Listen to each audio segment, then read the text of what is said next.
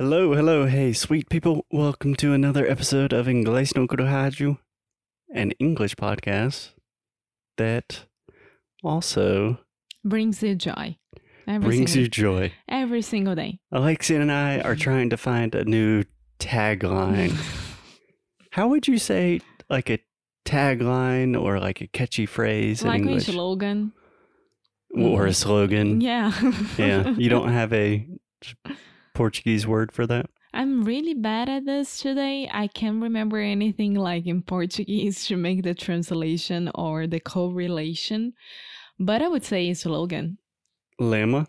No, Yeah. Alexia is not great at direct translation. I don't know how If I you have ask her- students. I have no idea how I have students.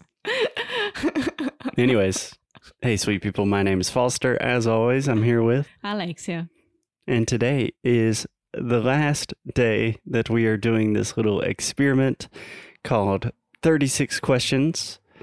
So, this was a really popular news article from maybe five years ago. These are 36 questions that help you like connect with other people. And Alexia and I have been asking each other some of the questions.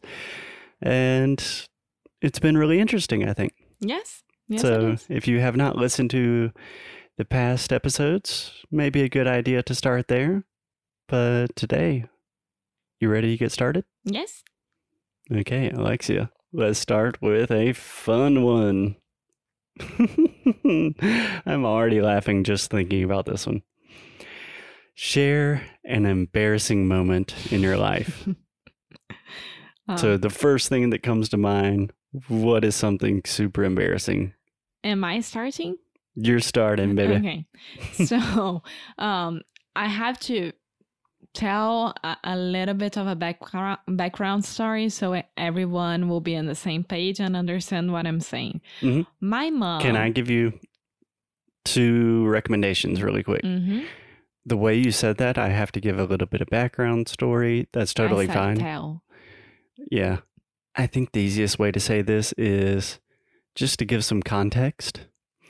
And I just want our listeners to pay attention that this is like one of the most difficult things to do in any language is to like set up a story where you're talking in the past and, And then you're moving back to the present. And I always recommend to try to keep it as simple as possible. So you don't want to think about like, okay, if my mom was da da da da, da," like you, you want to try to keep the simple tenses, and those are my recommendations. Yes. Please continue. So, the context is my mom. She was a ballet dancer uh, from from the Teatro Municipal of Rio de Janeiro, right? Mhm. The municipal theater. Yes. So she only stopped dancing because of me when she got pregnant of me. Okay, When she got pregnant with you. with me, which is really weird, but that's fine. but so she knew everyone from Teatro Municipal, and I started to go to watch watch ballet to attend to ballets. Can I say that? Yeah, I, went, I started going to ballets. When I was pretty young, pretty pretty young, like two years old. So Two years old. yes, That is very young. Yes, it was when I said "Ah, I want to dance ballet as well. Well, so everyone there still knew my mom, and they knew me as well. I was Ana Maria Campos' daughter. So yeah, Okay. When I was a little bit older, like 11 years old, 13 years old, more or less, we were there. I don't know which ballet we were uh, attending to. I have no idea, but my mom took me to the to the coxia. How do you say that? Like the the palco itself when you are not at the p- stage, but you are like next to the stage. Backstage. Yes. So she took me to the backstage. Yeah, we just say she took me backstage. Okay. So you she, have the stage and then backstage. she took me backstage uh, between acts.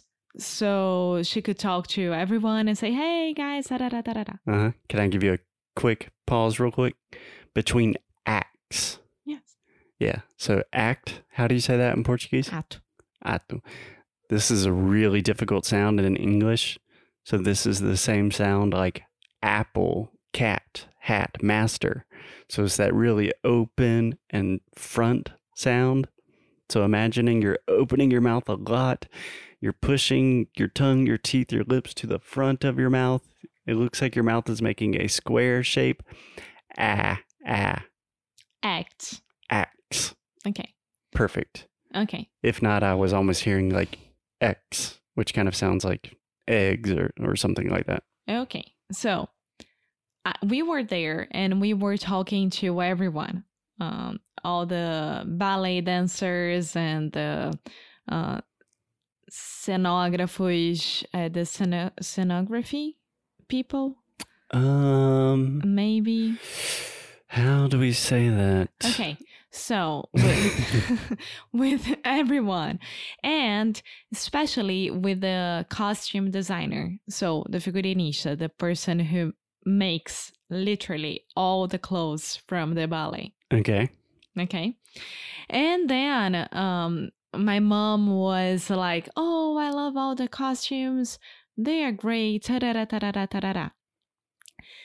Before all of that, we met one of the ballet dancers that was my mom's friend, and she was complaining a lot about her costume that it was itching her, that it was extremely heavy uh, for her to dance. hmm That it was making her itch. Yes. And it was like an awful experience. I heard that, right? I was next to my mom at that point. And then when we were talking to the costume designer, design, um, Designer. designer, when my mom was like, "Yeah, I love all the costumes," da, da, da, I turned to that guy and I say, "Well, apparently it's too heavy for the ballet dancers to dance, so I don't know about that." Myself, with like 13 years old, looking to an older guy, extremely capable of his profession, uh, and like just talking, ho- saying horrible things about his five months of work right hey, there. man, you're terrible at your job. and then my mom looked at me and she was My mom looked at me. looked at me and she was like why are you saying that what's happening right now and i remember that she grabbed my arm and she was like um how do you say that beliscão Eh, Pinching you. yeah pinch, pinching me Pinching. so hard that i was like what mom What? This guy Well, sucks. yes, I'm just saying the truth. You were the one who's always saying to me, Alexa should always say the truth. Da-da-da. So, yes, it was horrible. That's pretty embarrassing. Yes. And then the guy would never talk to me again. That's understandable. Um, really good job, Alexia. Can I give you a couple of comments? yes. You did an excellent job explaining that story, especially in the beginning when you were setting the context and kind of giving background. When you were getting closer to the actual embarrassing moment, I see this happen a lot with our students. Like when you're telling the real part of the story, then you kind of started changing to the present occasionally and making a couple like normal mistakes with verb conjugations, which is totally fine. But one mistake I do want to point out you said when I was with 13 years old. When I was 13 years old, yeah. Yes. I was very excited about telling the story. And I, I'm horrible with storytelling, even in Portuguese. So That's not true. I think I am. You're a great storyteller. I don't think I am. Okay, so if you had to summarize that story very quickly, you would just say, I told a very important costume designer that he was terrible at his job. Yes. And my mom was very mad. Yes, more or less. And it was a very important ballet, like, I don't know, Nutcracker, Coppelia. I don't remember which one. Maybe the Nutcracker. But yeah, it was awful. Yeah, sounds awful. But, não posso te levar pra gente pra nenhum lugar agora. não, não posso te apresentar mais pra ninguém. so I know this can be very embarrassing to tell embarrassing stories, but I think this is a great exercise for all of our listeners to do is just practice telling stories because storytelling is a skill and it is essential for speaking languages. Mhm. It's fundamental for conversations. My dad is a pretty good storyteller, but he is very descritivo. Yes, I imagine your dad in English would have some problems with telling a lot of unnecessary details. Yeah. Um, yeah, but this idea of telling embarrassing stories, I think it's an excellent exercise for your English because you're practicing the past, you're practicing the art of storytelling, and also you're practicing a little bit of like comedy and humor and vulnerability. So even if you're not having a real conversation with a native speaker, you can at least experiment recording yourself telling a story and see if you can really make the story make sense, make it funny. And I think that will really help you improve your English. Yes. Cool. I think that's great for today, Alexia. Tomorrow, if you want, I can tell my embarrassing story, or we don't have to do that. Totally up to you. But until then, keep up the good fight. and as well. Bye.